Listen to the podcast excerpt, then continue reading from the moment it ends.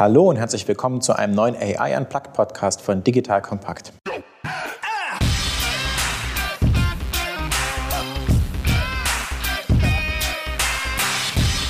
Mein Name ist Erik Pfannmüller, Gründer und CEO von SolveMate.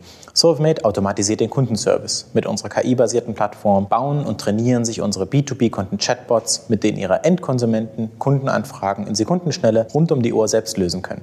Wie immer bei AI Unplugged erklären wir Alltagsthemen rund um das Thema KI einfach und für jedermann verständlich.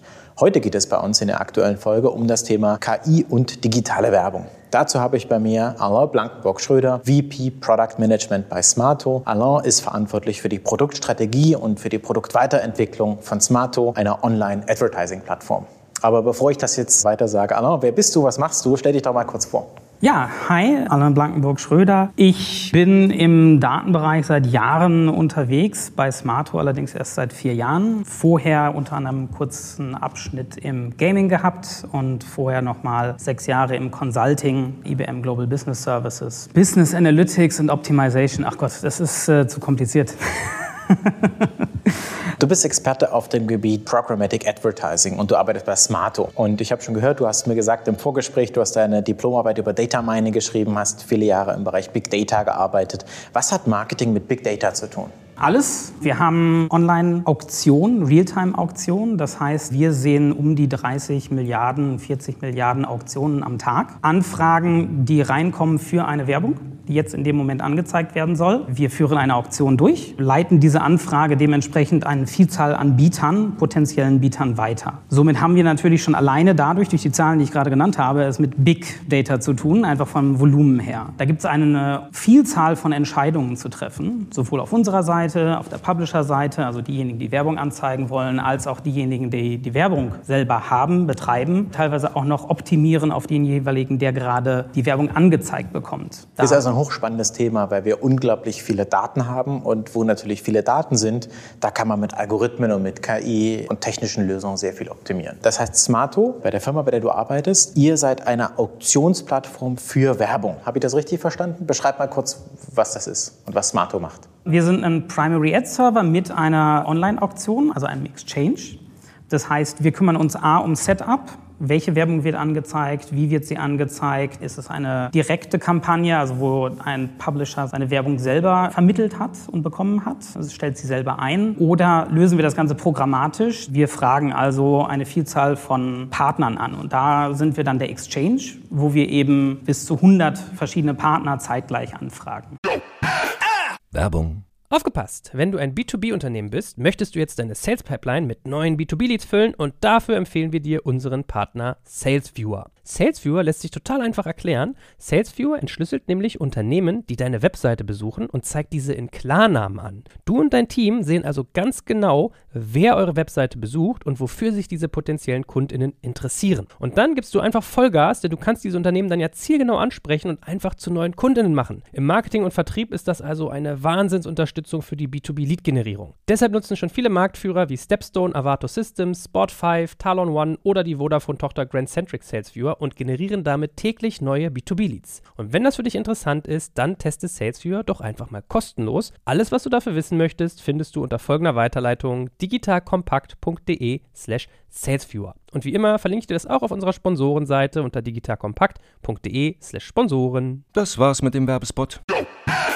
Es geht also um Werbung im Netz. Ich habe verstanden, dass ihr sozusagen euch auf In-App-Werbung fokussiert. Das heißt, wenn ich mein Smartphone in der Hand habe, egal ob Android oder iOS, und mir Werbung angezeigt wird, dann ist die Wahrscheinlichkeit hoch, dass ihr irgendwie entschieden habt, diese Werbung mir auszuspielen oder die Werbung vermittelt habt an den Werbetreibenden. Genau, wir sind die Plattform, die die Werbung vermittelt. Wir entscheiden natürlich auch, wer dann hinterher der Gewinner ist und sozusagen anzeigen darf. Wir sind aber nicht derjenige, der die eigentliche Werbung ausspielt, beziehungsweise entscheidet, ob du, der jetzt gerade deine App benutzt, derjenige bist, der diese Werbung ansehen sollte. Dafür gibt es spezialisierte Plattformen, die das wiederum selber betreiben. Ich glaube, wir müssen gleich mal ein paar Begriffe definieren. Wir fangen ja meistens bei Herr Unplugged mit Definitionsbegriffen an. Ich fange mal an mit mit den Wörtern Publisher, Advertiser, User, Werbeplatz und Programmatic Advertising. Ähm, vielleicht fangen wir einmal von vorne bis hinten mit einer kleinen Definition an und dann können wir uns daran langhangeln und warum eigentlich Algorithmen da drin sind und was die eigentlich tun und warum das so gut ist. Was ist ein Publisher, was ist ein Advertiser? Fangen wir mal mit den Basics an. Der Publisher ist derjenige, der die App entwickelt hat, sie rausbringt, sich dazu entschlossen hat, zumindest ein gewisses Maß an Geld durch Werbeplätze wieder hereinzubekommen. Das heißt, er bietet einen Werbeplatz an, wo eine Werbung angezeigt wird. Wie die Wetter-App auf meinem Telefon zum Beispiel. Wie die Wetter-App, wie ein Second-Hand-Auktionsplattform, ein Vermittler, alles Mögliche, was in irgendeiner Form werbefinanziert ist. Der User bin ich, der Nutzer, der die Wetter-App benutzt. Genau, das ist der End-User, wenn man es genau nimmt. Der User hat natürlich selber ein Interesse daran, weil er dadurch eine App bekommt, sie zumindest testen kann für gratis, mhm. muss kein Abonnement abschließen oder schon mal im Voraus eine größere Menge Geld bezahlen. Man sagt ja, wenn die App nichts kostet, ist man selbst das Produkt. In dem Fall habe ich heute in meiner Wetter-App eine Werbung für Rasenmäher gesehen für so kleine elektrische Rasenmäherroboter. Und ich weiß nicht, warum ich die gesehen habe. Also ich denke, ich weiß warum, weil ich letztens mich darüber informiert habe, woanders. Aber wenn ich die App umsonst kriege, bin ich das Produkt, ich schaue mir Werbung an. Da gibt es Freemium-Modelle und andere Sachen, dazu kommen wir später noch. Ich bin der User. Und der Advertiser ist auch in dem Fall die Rasenmäherfirma, die mir den kleinen Rasenmäherroboter verkaufen will. Korrekt? Sehr wahrscheinlich. Kann natürlich auch ein Zwischenhändler sein, der jetzt gerade auf seine Seite aufmerksam machen möchte. Ein großer E-Commerce-Händler nennen wir das mal. Gibt es ja auch genügend hier in Deutschland, die jetzt vielleicht das dann auch vermieten wollen. Aber grundsätzlich gibt es diesen Werbetreibenden, der selber natürlich das Geschäft mit dir machen möchte. Die Werbetreibenden sind da natürlich sehr darauf bedacht, möglichst wenig Geld auszugeben, um einen möglichst hohen Effekt zu erreichen. Das heißt, ich kann jetzt entweder über Algorithmen anfangen zu optimieren oder über zusätzliche Daten. Man ist selber das Produkt so ein bisschen dabei. Es gibt spezialisierte Plattformen, die wiederum dann auch Daten anbieten, die so generalisierte statistische Daten mit anbieten. Also zum Beispiel besitzt ein Haus einen Vorgarten. Was für mich dann, jetzt nicht zutrifft, aber, aber ich habe, ja. Aber so. dann ist natürlich man eher ein gutes Ziel für einen Rasenmäherroboter, wenn man einen Vorgarten hat hat. Als ja, wenn wir haben so eine kleine Datsche in Brandenburg. Aber nicht Haus mit Vorgarten, sondern wir wohnen in Berlin, aber haben auch eine Rasenfläche, das stimmt schon mal. Okay. Du hast gerade gesagt, über Daten oder über Algorithmen. Das merke ich mir und komme da gleich drauf zurück. Im Endeffekt über beides. Das eine ist halt, man nimmt sozusagen manuell Zusatzinformationen und das andere ist, man lässt einen Algorithmus optimieren. Und da ist teilweise dann schon ein gewisses Maß an Daten natürlich im Hintergrund vorhanden. Soll heißen, hat ein Werbetreibender einen vorher auf einer Dacia Vermittlungsplattform gesehen, hat man da eine gewisse Affinität zu. Also es steigt über so etwas dann natürlich auch die Wahrscheinlichkeit, dass man vielleicht einen Rasenmäherroboter haben möchte. Und Genauso ist es ja auch bei anderen Apps. Das heißt, wenn ich zum Beispiel ein Casual Game spiele, sagen wir mal Farm will, sollte vielleicht jeder kennen, das erfolgreiche Synga Game, dann ist ja der, der das anbietet, die Werbung anbietet, möchte Umsätze machen. Und der ist nicht unbedingt aligned mit dem, der der Werbeplatz verkauft, denn der will ja sozusagen seinen Umsatz pro Werbeplatz maximieren. Was sind die Zielfunktionen des Publishers oder des Advertisers? Algorithmen muss man über Zielfunktionen füttern, deswegen frage ich nach. Der Publisher, der möchte natürlich eigentlich seine Monetarisierung maximieren. Er möchte mit dem Benutzer möglichst viel Geld machen. Da ändern sich natürlich auch die Zielfunktionen teilweise. Also wenn eine App neu ist, man einen großen Investor im Hintergrund hat, dann möchte man häufig einfach nur einen Marktanteil gewinnen. Man bringt es vielleicht auch komplett ohne Werbung, ohne Käufe heraus, einfach bis man einen gewissen Markteinteil hat, um dann vielleicht auf virale Effekte zu setzen. Aber grundsätzlich gibt es die große Entscheidung zwischen, führe ich einen Benutzer zu In-App-Käufen oder führe ich eher die ganze Monetarisierung über Monetarisierung von Werbeplätzen. Und da gibt es natürlich die erste Optimierung, wen identifiziere ich als späteren Kunden, also der mir dann sehr wahrscheinlich auch in der App etwas abkauft. Dem will ich vielleicht nicht gleich die Werbung zeigen, eher davon abbringen, später die App weiter zu benutzen, weil es so ein bisschen ein gewisser kleiner Stilbruch da drin ist. Oder weiß ich eigentlich, dass der niemals Geld ausgeben wird, aber lange in der App bleiben wird. Dann werde ich natürlich Werbeplätze schalten, um hinterher als Publisher viel Geld herauszuholen. Das heißt, es gibt auch verschiedene, wie du schon sagst, Ziele. Entweder ich entscheide früh, der Kunde wird nicht Geld in die Hand nehmen, echtes Geld und mir meine Software abkaufen. Das heißt, später vom Freemium auf eine Pro-Version wechseln oder virtuelle Güter kaufen oder die werbefreie Version kaufen. Bei meiner Wetter-App könnte ich das auch tun. Und das ist schon am Anfang eine interessante Information für den Algorithmus, die man auch vorhersagen muss. Das heißt, da haben wir schon den ersten Teil des Algorithmus. Korrigiere mich, wenn ich falsch liege. Faktisch muss eure Plattform wissen, wird der Kunde A oder B sein. Und entsprechend muss eure Plattform entscheiden, zeige ich dem Werbung an oder nicht. Wir sagen das nicht konkret vorher. Wir bieten dem Publisher gewisse Hilfestellungen, um so etwas bei uns mit hineinzuschleifen und unser System sozusagen zu unterstützen, die besseren Entscheidungen dort zu treffen. Diese Vorhersage selber ist aber sehr spezifisch. Daher können wir momentan da noch nicht die konkreten Vorhersagen machen. Wir arbeiten daran, dass da bessere Vorhersagenmöglichkeiten auch als Commodity angeboten werden, aber das ist nichts, was wir momentan als Funktionalität haben. Ich habe noch die Begriffe Programmatic Advertising und Real-Time Bidding. Hängen die zusammen? Wie würdest du die einordnen? Programmatic heißt eigentlich nur, dass es eben nach gewissen Logiken funktioniert. Real-Time ist dann das, was eher unsere Industrie definiert, indem es eben sagt, das Ganze passiert real-time. Also wirklich in dem Moment, wo die Anzeige gezeigt werden soll, geht eine Anfrage aus. Wir identifizieren die potenziellen Bieter. Wir fragen die Bieter. Die Antwort kommt hinein mit den entsprechenden Werbungen und wir entscheiden dann, wer ist der Höchstbietende oder beziehungsweise ist vielleicht etwas Internes noch viel wichtiger, also eine Hauskampagne etc. Das wird dann ausgespielt an den eigentlichen User. Und das passiert in weniger als 100 Millisekunden. Mhm. Also 100 Millisekunden ist schon sehr schnell, ja?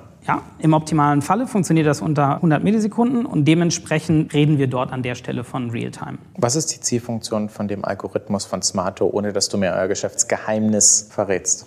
möglichst kostengünstig zu arbeiten und die besten Werbetreibenden herauszufinden für den jeweiligen User bzw. die jeweilige App.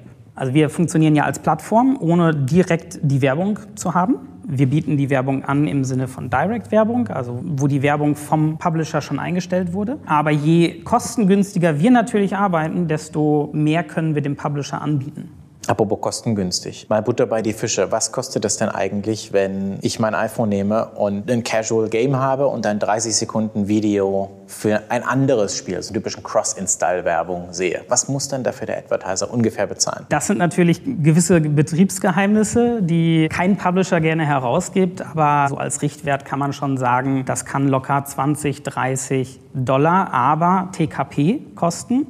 Das heißt, pro 1000 Anzeigen wurde 1000 Mal diese Anzeige tatsächlich geschalten und angezeigt. Dann bekommt der Publisher gerade mal 20 Dollar. TKP Tausender Kontaktpreis, richtig? Genau. Die variieren natürlich von einem 30-Sekunden-Video versus ein 5-Sekunden-Video im Vergleich zu einem der kleinen Werbebanner, den man angezeigt bekommt. Wie ist da so die Range und was ist eigentlich das teuerste Werbemittel?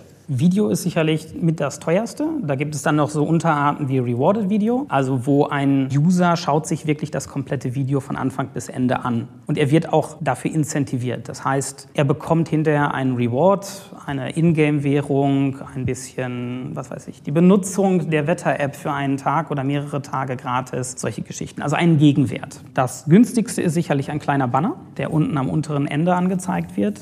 Über welche TKPs, also Tausender Kontaktpreise spricht man da? Das fängt ganz, ganz weit unten an, unter einem Dollar, gerade wenn die App noch unbekannt ist. Es ist natürlich so, je bekannter eine App, desto interessanter ist es für einen Werbetreibenden. Die Werbetreibenden legen natürlich auch Wert darauf, dass sie wirklich in einem guten Umfeld werben. Das heißt, erst wenn eine App wirklich eine Zeit lang auf dem Markt ist, häufiger gesehen wurde, gewisse Prüfungen hat, dass da jetzt nicht komische Bilder angezeigt werden, auch erst dann möchte man vielleicht seinen Sportschuh dort tatsächlich mal bewerben. Vorher gibt es halt weniger Werbetreibenden, dementsprechend ist das dann auch günstiger zu haben. Ich würde gerne noch mal kurz den Schritt zurück machen auf die Auktionsplattform, wenn auch über die Technik dahinter und den Algorithmus und was eigentlich daran KI ist oder zumindest ja mathematische Formeln. Du hast gesagt, 30 Milliarden Mal wird in einer App irgendeine Art von Werbung in Deutschland jedes Jahr angezeigt. Das heißt, irgendein Computer muss ja 30 Milliarden Mal eine Entscheidung treffen. Wie läuft so ein Entscheidungsprozess ab? Der Entscheidungsprozess ist erstmal ganz simpel. Wir haben am Anfang die Werbemöglichkeiten. Das heißt, wir haben eine direkte Werbung, wir haben gewisse Partner. Dort gibt es gewisse Logiken. Das heißt, ich möchte bestimmte Arten von Werbung anzeigen oder auch nicht anzeigen. Ich schließe zum Beispiel Werbung für andere Games aus. Ich als Publisher für ein Spiel möchte eben keine keine Werbung für andere Spiele bekommen. Diese ganzen Logiken fallen ineinander. Das hat ja aber noch nichts mit Machine Learning oder KI zu tun. Das sind einfach nur Geschäftsregeln. Das, Zum Beispiel auch, genau. dass Minderjährigen kein Adult-Content angezeigt wird. Genau, also das Kerngeschäft davon ist sicherlich eher ganz simple, harte Algorithmen und das aber dann einfach so häufig. Was wir dann da zusätzlich mit hineinbringen, ist eben, wenn wir wissen, dass ein Bietender, sagen wir mal, Video in Frankreich anfragt oder dort betreiben möchte und auf der anderen Seite Banner in Deutschland, dann schicken wir das entsprechend auch nur so heraus, die Anfragen. Das heißt, wir fragen sozusagen in einer kleinen Datenbank nach, mit einer gewissen Vorhersage, wie interessant ist dieses Format, diese Videoplatzierung etc. für diesen Werbetreibenden. Und nur dann geht die Anfrage auch an die entsprechenden Partner heraus. Jede Anfrage kostet Geld, Zeit etc. Je weniger wir das natürlich machen können, desto effizienter sind wir. Und je effizienter wir sind, desto günstiger sind wir im gesamten Betrieb. Und somit haben wir dort einiges an Machine Learning-Algorithmen, die das vorhersagen, die gewisse Regeln hinterlegen. Aber die Kernlogik ist wirklich sehr simpel. Macht ihr AB-Tests? um Creatives, also die Werbemittel gegeneinander auszuspielen. Und der Server entscheidet sich, ich habe jetzt 1000 ähnliche Werbeplätze in einem Spiel drin und dann hat man zwei verschiedene ja, Kreative und die werden automatisch gegeneinander ausgespielt. Da wir selber keine solche Werbungen ausspielen, nein, aber unsere Kunden machen das. Da gibt es die sogenannten DSPs, Demand-Side Platforms, also diejenigen, die mit Agenturen reden. Vielleicht noch mal kurz einen Schritt zurück. Wir haben die Werbetreibenden. Gut, dass du den Schritt zurückgehst, nicht ich. ja, erklär mal für den normalen Hörer. Die etwas bewerben wollen, die gehen typischerweise zu einer Agentur und die benutzen eine Technik, um dann ihre Creatives dort einzustellen. Das kann natürlich auch eine Person selber alleine machen, aber diese Creatives stellt man typischerweise auf einer speziellen technischen Plattform ein. Und dort gibt es dann auch AB-Tests in diesen Creatives, teilweise vorgefertigt, die man benutzen kann, sodass man dann sehen kann, werbe ich mit der Farbe Rot, funktioniert das besser, als wenn ich mit der Farbe Blau werbe? Funktioniert das auf gewissen Geschlechtern besser oder weniger? Habe ich diese Informationen überhaupt? Wobei man da natürlich separieren muss zwischen, worauf wirbt man und wie wirkt das Creative. Das war genau die nächste Frage, die ich sozusagen stellen wollte. Wir haben zwei Werbemittel, ein rotes und ein blaues. Wird dann auf den Klick optimiert oder auf die Conversion oder den Install? Und wie lange braucht so ein Algorithmus, um das zu lernen? Da gibt es ganz einfach sehr viele unterschiedliche Geschäftsmodelle. Also unsere Partner, die bei uns die Anfragen bekommen, die sind darauf spezialisiert. Die haben sich typischerweise auch wirklich auf eins dieser Geschäftsmodelle spezialisiert. Was spezifisch für sogenanntes In-App ist, wo wir eben unterwegs sind, sind die Install-Kampagnen. Kampagnen, also dass eine Installation einer anderen App später passiert. Sehr beliebt ist auch CPA, also eine Action, dass eine gewisse Aktion irgendwann später passiert. Soll heißen, ich kann sagen, wenn ich ein Spiel wie Farmville habe, ich möchte, dass derjenige später mindestens das Level 5 erreicht oder ich habe eine Wetter-App, ich möchte, dass derjenige später eine Subscription macht, also ein Abonnement abschließt und darauf optimiere ich. Also CPI, Cost per Install, CPA, Cost per Action es gibt Leute, die schalten Werbung und optimieren darauf, dass ich zum Beispiel bei Farmville auf Level 5 komme.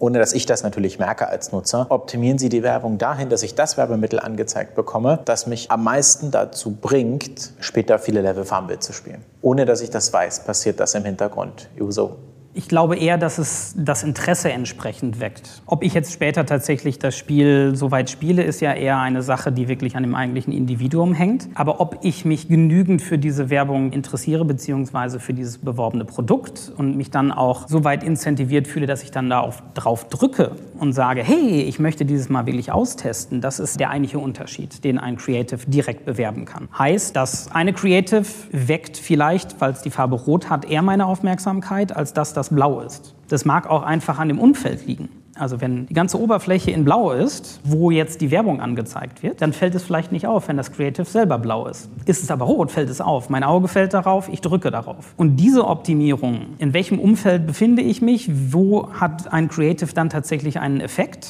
versucht man zu optimieren. Das heißt, es ist wie im echten Leben. Wenn du ein Werbeplakat von der einen Partei genau neben der anderen Partei aufstellst, fällt das vielleicht nicht so ins Gewicht. Oder wenn du es versteckst oder wenn es genau gleich aussieht oder ein grünes Plakat vor einem grünen Baum, ist auch nicht gut. Ist ja im Bereich Programmatic Advertising das gleiche wie im echten Leben, nur viel, viel schneller und viel digitaler. Wir waren gerade kurz bei dem Thema Daten werden erhoben.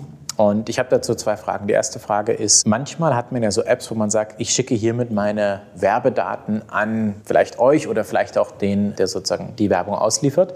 Was wird da eigentlich hin und her geschickt? Wissen die Daten wirklich über mich oder sind das nur so IDs und Identifier? Das sind sogenannte Advertiser-IDs, pseudonyme Identifier. Wir haben ja die neue Datenschutzgrundverordnung. Demnach ist das trotzdem ein persönliches Datum und mhm. fällt darunter. Daher fragen die ganzen Apps auch nach Einwilligung Einwilligung, dass man das auch wirklich hergibt. Wir reden natürlich über die Differenzierung von Context Advertising und tatsächlich Targeted Advertising. Jetzt sind wir schon wieder bei den ganzen lieben Begriffen. Dann erklär mal das doch. Was ist Kontext und was ist Targeted Advertising? Kontext, da geht es halt um den Kontext. Also ich weiß, jemand besucht eine App, das ist eine Wetter-App, dann weiß ich so eine gewisse Art von Hintergrund, in welchem Kontext es jetzt angezeigt wird. Ich weiß aber überhaupt nichts über das Individuum. Das andere ist Targeted Advertising. Das heißt, ich habe diesen pseudonymen Identifier, den die Werbetreibenden tatsächlich benutzen können, können dabei dann auch sagen, oh, den habe ich jetzt schon zehnmal versucht, dieses Produkt zu verkaufen und er hat sich immer noch nicht dafür interessiert, jetzt gebe ich vielleicht auch mal auf. Man kann aber auch teilweise gewisse statistische Daten hinzuholen. Sehr wahrscheinlich männlich, sehr wahrscheinlich weiblich. Wenn Benutzer häufig genug auf Plattformen gesehen werden, dann wird irgendwann so etwas tatsächlich statistisch ersichtlich. Machine Learning ist ja überall.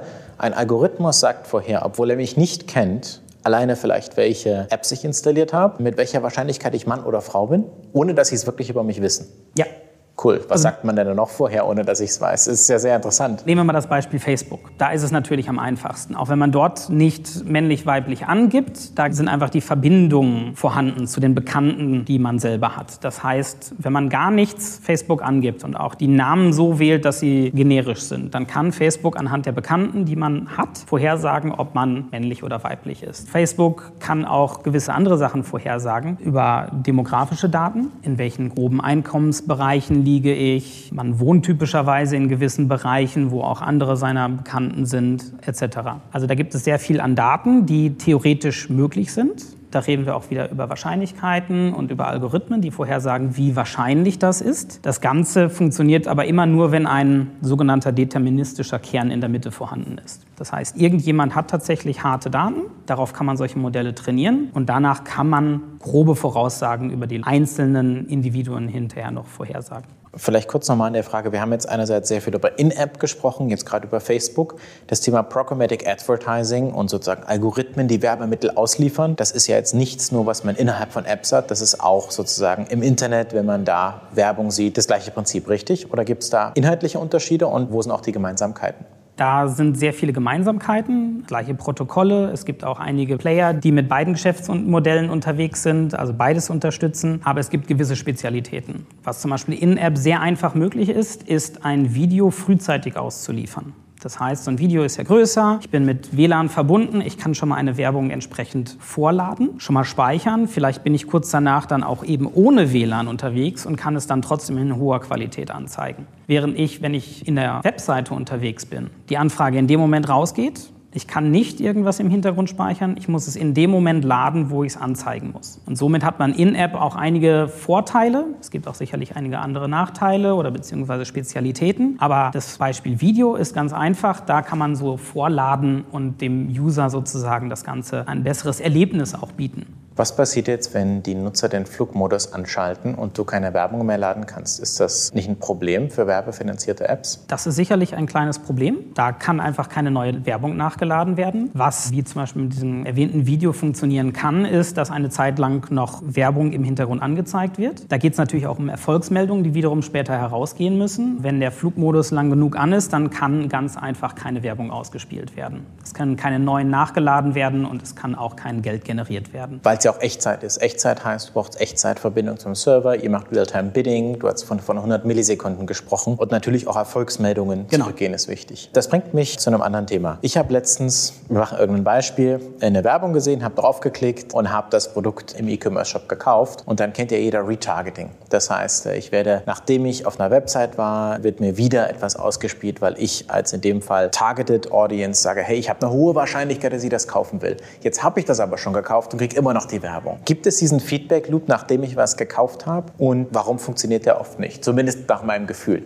Ja, diesen Feedback Loop gibt es. Das Dumme ist, dass es immer wieder gewisse Medienbrüche gibt. Das heißt, man hat es vielleicht mit einem anderen Browser hinterher gekauft, als mit dem, mit dem man ursprünglich die Werbung vielleicht gesehen hat. Man kauft es auf einem anderen Medium, man geht dann wiederum auf sein anderes zurück und kriegt dann immer noch die Werbung angezeigt. Dann ist ganz einfach dieser Bruch auch auf der werbetreibenden Seite vorhanden. Das Interesse ist sozusagen immer noch gespeichert. Das Interesse ist da und ich möchte weiter bewerben, aber die Information, dass gekauft wurde, ist da nicht in der sauberen Schleife gewesen. Was auch häufiger passiert ist, dass ein Werbetreibender zu mehreren Plattformen geht, um diese Werbung auszuspielen, dann diese Feedback-Schleife aber nur in einer Plattform tatsächlich passiert. Das ist dann aber auch wiederum eher ein Optimierungsproblem des Werbetreibenden. Das bringt mich so ein bisschen in die Zukunft. Wo geht die Reise im Programmatic Advertising hin? Was sind Themen, an denen ihr arbeitet? Also wir haben da als Smarto, unsere Firma, zwei Themenfelder, an denen wir jetzt gerade sehr stark arbeiten. Das eine ist industrieweit mit Header Bidding betitelt. Wir haben da eine Unified Bidding Plattform herausgebracht. Und das zweite Thema ist CTV, Connected TV, Smart TV. Das klassische Fernsehgeschäft bewegt sich ja immer mehr zu auch rein digital betriebenen Plattformen. Soll heißen, im Prinzip sehen wir hier jetzt einen Medienwechsel, den wir früher auf Zeitungen, Webseiten gesehen haben. Das waren jetzt zwei verschiedene Themen. Das eine ja. Thema Header Bidding, ein englisches Wort, das ich auch noch nicht kenne, müssen wir gleich noch erklären. Fangen wir mit Connected TV an. Du sprichst ja davon an, dass sozusagen Werbebudgets von einer Zeitung mal ins Fernsehen gewandert sind und jetzt vom Fernsehen online wandern. Das Thema aber, wenn man jetzt Smart TV hat, man auch wiederum in Echtzeit Fernsehwerbung ausliefern könnte. Okay? Ja, wir sehen ganz einfach diese Bewegung Richtung Online. Das heißt, früher haben wir unsere Neuigkeiten, die wir täglich so lesen, ganz einfach über Zeitungen konsumiert. Wir haben Zeitungen gekauft, da wurde ganz einfach sehr viel Werbung in Zeitungen geschaltet aber sehr unspezifisch. Irgendwann hat sich das sehr stark Richtung Apps bewegt. Heutzutage lesen die meisten Leute teilweise ihre Zeitung per App, aber auch teilweise über gewisse Newsportale. Gibt es physische Zeitungen überhaupt noch? Ist das Taz-Gebäude nicht hier bei euch? Wobei die sind auch, glaube ich, sehr digital. Ich mache nur Witze, aber wahrscheinlich alle, die heute im Raum sind hier, lesen nur digitale Zeitungen oder sehr viel. Aber natürlich gibt es auch noch physische Medien und Bücher sind ja gut. Hat man auch was Haptisches. Unsere Nachbarn sind ja Axel Alain Springer. Schmunzelt für, für, die, äh, für die Hörer. Alain schmunzelt über das Thema. Beim Fernsehen sehen wir einen ähnlichen Trend. Das heißt, momentan ist das eine Ausstrahlung für alle. Man schaltet ARD ein, man schaltet nicht ARD ein, man schaltet RTL ein, man schaltet nicht RTL ein. Und die Werbetreibenden haben da eine ähnliche Möglichkeit wie früher bei der Zeitung. Das heißt, man kauft pauschal eben für die gesamte Zuschauerschaft oder die Leserschaft bei den Zeitungen oder eben nicht. Wenn das natürlich alles jetzt individuell ausgestrahlt ist, wir nicht mehr von linearen Fernsehen reden, sondern jeder geht zu dem Zeitpunkt, wo es für ihn am bequemsten hin und konsumiert seine Lieblingssendung, dann kann man auch gezielt Werbung schalten. Also wenn ich jetzt DSDS schauen würde auf RTL, dann sagst du vorher, dass die Zukunft sein wird, dass ein Berliner vielleicht andere Werbung sieht als jemand, der in Frankfurt sitzt oder eine Familie andere Werbung als ein Single? Genau das. Für mich vermischen sich gerade zwei Welten. Lineares Fernsehen, also was alles gleich ist, wo jeder auch den gleichen Film sieht, aber die Werbung wird dann nicht linear, das heißt angepasst, programmatic. Das sagst du vorher? Das gibt es einmal im normalen Fernsehen, mhm. dass man dort tatsächlich angepasste Werbung bekommt. Das heißt, der Großstädter bekommt eine andere Werbung als der auf dem Land. Das gibt es heute schon? Die technischen Möglichkeiten sind da. In Realität ist das momentan noch sehr auf Tests beschränkt. Aber prinzipiell sind technische Möglichkeiten dafür da, dass eben sehr individualisiert schon Werbung ausgespielt wird. Ein Großstädter versus Nicht-Großstädter ist natürlich sehr einfach. Gröbere Geografen einfach über. Man weiß ja auch die IP-Adresse oder einfach den Standort. Genau. Viel zu kompliziert ausgedrückt meiner Seite. Sehr gut kurz, kurz ausgedrückt. Woran hängt es, dass wir im Fernsehen so individualisierte, hochautomatisierte Werbung bekommen wie auf mobilen Endgeräten in Apps? An der Stelle wird es sicherlich noch erfordern, dass es gewisse Daten gibt, dass man eben nicht eine Werbung 20 Mal angezeigt bekommt. Momentan ist das ja, wenn ich eine Werbung ausspiele, ich weiß einfach nicht, wer das schon bekommen hat, wer nicht. Dass dies wirklich individualisiert möglich ist, hängt sicherlich daran, dass man etwas wiedererkennen kann oder nicht. Also hat der Benutzer schon eine Werbung bekommen oder nicht? Ist es der Benutzer oder der Haushalt, der sich jetzt vor kurzem für schöne neue Plissés interessiert hat? Also, die, also die, Verbindung der Geräte mit weiteren Daten, um zu wissen, wie man überhaupt individualisieren kann. Weil du musst ja viele Geräte haben, viele Daten sammeln, um individualisiert programmatisch Werbung auszuspielen. Genau, da sind wir wieder bei den beiden Varianten von vorher. Also entweder weiß ich sehr viel über den Kontext und optimiere darüber, also es läuft im Kontext von DSDS Und daher weiß ich jetzt, das guckt typischerweise der Berliner. Das wissen ja aber die Sender heute schon, wer das eigentlich guckt und wer die Zielgruppe ist. Die neuen Informationen müssen ja noch tiefer greifend sein, noch individueller, noch gruppenspezifischer. Korrekt. Man weiß aber jetzt ja nicht nur, das guckt ungefähr der Berliner, sondern in dem Falle weiß man auch den Hintergrund. Es ist der Berliner, der jetzt hier guckt, weil das über den Hintergrund einfach da ist. Wenn man eine Plattform benutzt, wo man sich wieder einloggt, dann ist ja eine gewisse Historie vorhanden. Das heißt, habe ich vorher den Tatort geguckt und jetzt DSDS und der Algorithmus von... Das stimmt, die ARD-App auf meinem Apple TV, die weiß das nämlich, was ich immer gucke. Genau, also es gibt eine gewisse Historie und darüber kann man dann natürlich auch mehr Kontext anbieten, ohne jetzt den Benutzer selber preiszugeben. Das andere ist, man kann den Benutzer tatsächlich wieder identifizieren, beziehungsweise den Haushalt an der Stelle und da das dann vielleicht abgleichen mit, hat gerade ein neues Plissé für seine Küche gekauft, interessiert sich dann, weil ich als E-Commerce-Händler weiß einfach, diejenigen, die ein Plissé gekauft haben, interessieren sich dann auch meistens für Blumentöpfe. Also mache ich jetzt Werbung für Blumentöpfe. Jetzt reden wir natürlich eher über Fernsehen. Da wird sehr wenig in diese Richtung Werbung geben, sondern eher dann die sportlichen Leute kriegen dann vielleicht mehr Werbung für Sportkleidung oder das Fitness-Abo etc. Mhm. Werbung ist ja eigentlich auch was Gutes. Bringt uns ja sozusagen Produkte näher, die eigentlich zu uns passen.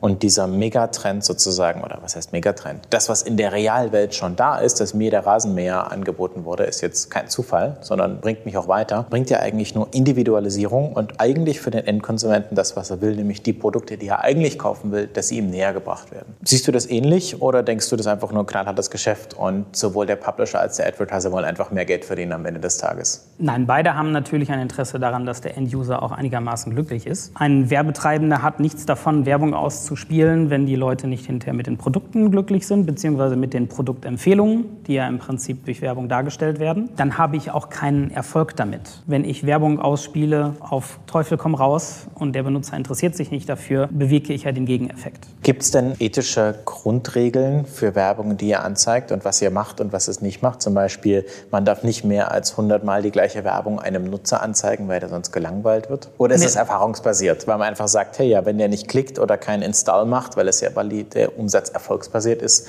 und der Algorithmus nicht darauf trainiert ist, nicht zu konvertieren, sondern er will ja konvertieren. Wie siehst du das? Also unsere Regeln gehen eher auf Kategorien von Werbung, also dass ein Kind eben nur entsprechende Werbung angezeigt bekommt und nicht vielleicht auch noch etwas von Bier oder Alkohol, dass das eben erzwungen wird. Unsere Partner haben aber definitiv solche Regeln, eher aus Geschäftsinteresse als aus ethischen Gründen, dass wenn ein User die Werbung schon zehnmal gesehen hat und dann immer noch nicht drauf geklickt hat und dann auch sicherlich mit dem 20. Mal nicht eine App installiert, da kommen die dann schon selber drauf und optimieren eben darauf. Weil jede Werbung Geld Geld kostet. Jede Werbung kostet Geld. Mhm. Der Betrag, den wir eben genannt haben, ist sehr klein, aber das kostet trotzdem in den Volumina, von denen wir reden, sehr, sehr viel Geld. Und diese Optimierung, das macht ja das Geschäftsmodell von unseren Partnern aus. Super.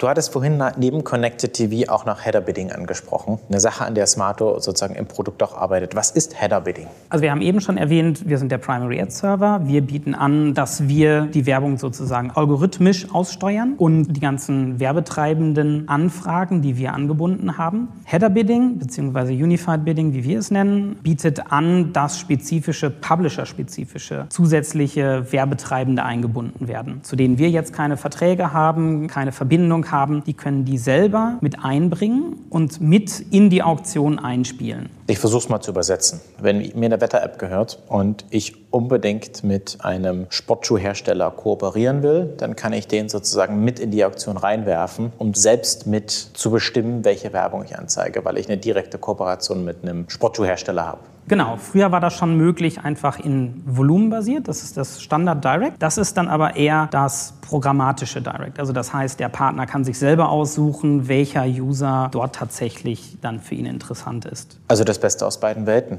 Direct-Werbung ist, du sagst, ich will unbedingt Sportschuhhersteller in meiner Wetter-App und dann wird das halt angezeigt. Das ist direkte Buchung. Und du sagst, man kann die direkte Buchung sozusagen in das Programmatische mit einfließen lassen, um somit das Beste aus beiden Welten zu haben. Ja, Okay, Future Trends. Wir haben jetzt über das Thema Connected TV, über das Thema Header Bidding gesprochen. Wenn man noch weiter in die Zukunft schaut, was sind die nächsten Themen? Ich denke da an Virtual Reality, automatisierte Veränderung von Videos. Man stellt sich vor, man hat Game of Thrones und der eine hat den Starbucks-Becher in der Hand, wenn es in Amerika ist und wenn ein Deutscher vielleicht Game of Thrones schaut, dann ist das Video manipuliert und zeigt mir andere In-Video-Placements an. Das ist nur eine Idee. Gibt es noch weitere Future Trends, die du siehst? Neben Virtual Reality gibt es natürlich auch noch Augmented Reality. Dort funktioniert das ganze Modell auch schon auf ähnliche Art und Weise. Also ein Pokémon Go hat sein eigenes Geschäftsmodell, in dem sie ganz einfach auch verkaufen, dass gewisse User zu gewissen Pokémons hingeleitet werden. Das funktioniert auch teilweise natürlich über Programmatic, aber primär darüber, dass es direkt verkauft wird. Aber da wird dann tatsächlich ein Pokémon-Spieler vielleicht näher in eine gewisse Umgebung geleitet. Beziehungsweise da gibt es dann auch diese, ich glaube, sie heißen Pokestops in Läden. Und das machen die natürlich absichtlich, weil sie Geld dafür kriegen, viele Leute an den Pokestops oder an verschiedenen Orten hinzubringen, weil natürlich physische Menschen, die vor Ort sind, meistens auch Umsatz bedeuten. Genau. Ach, das ist ja fies. Äh, merkt man gar nicht, weißt du?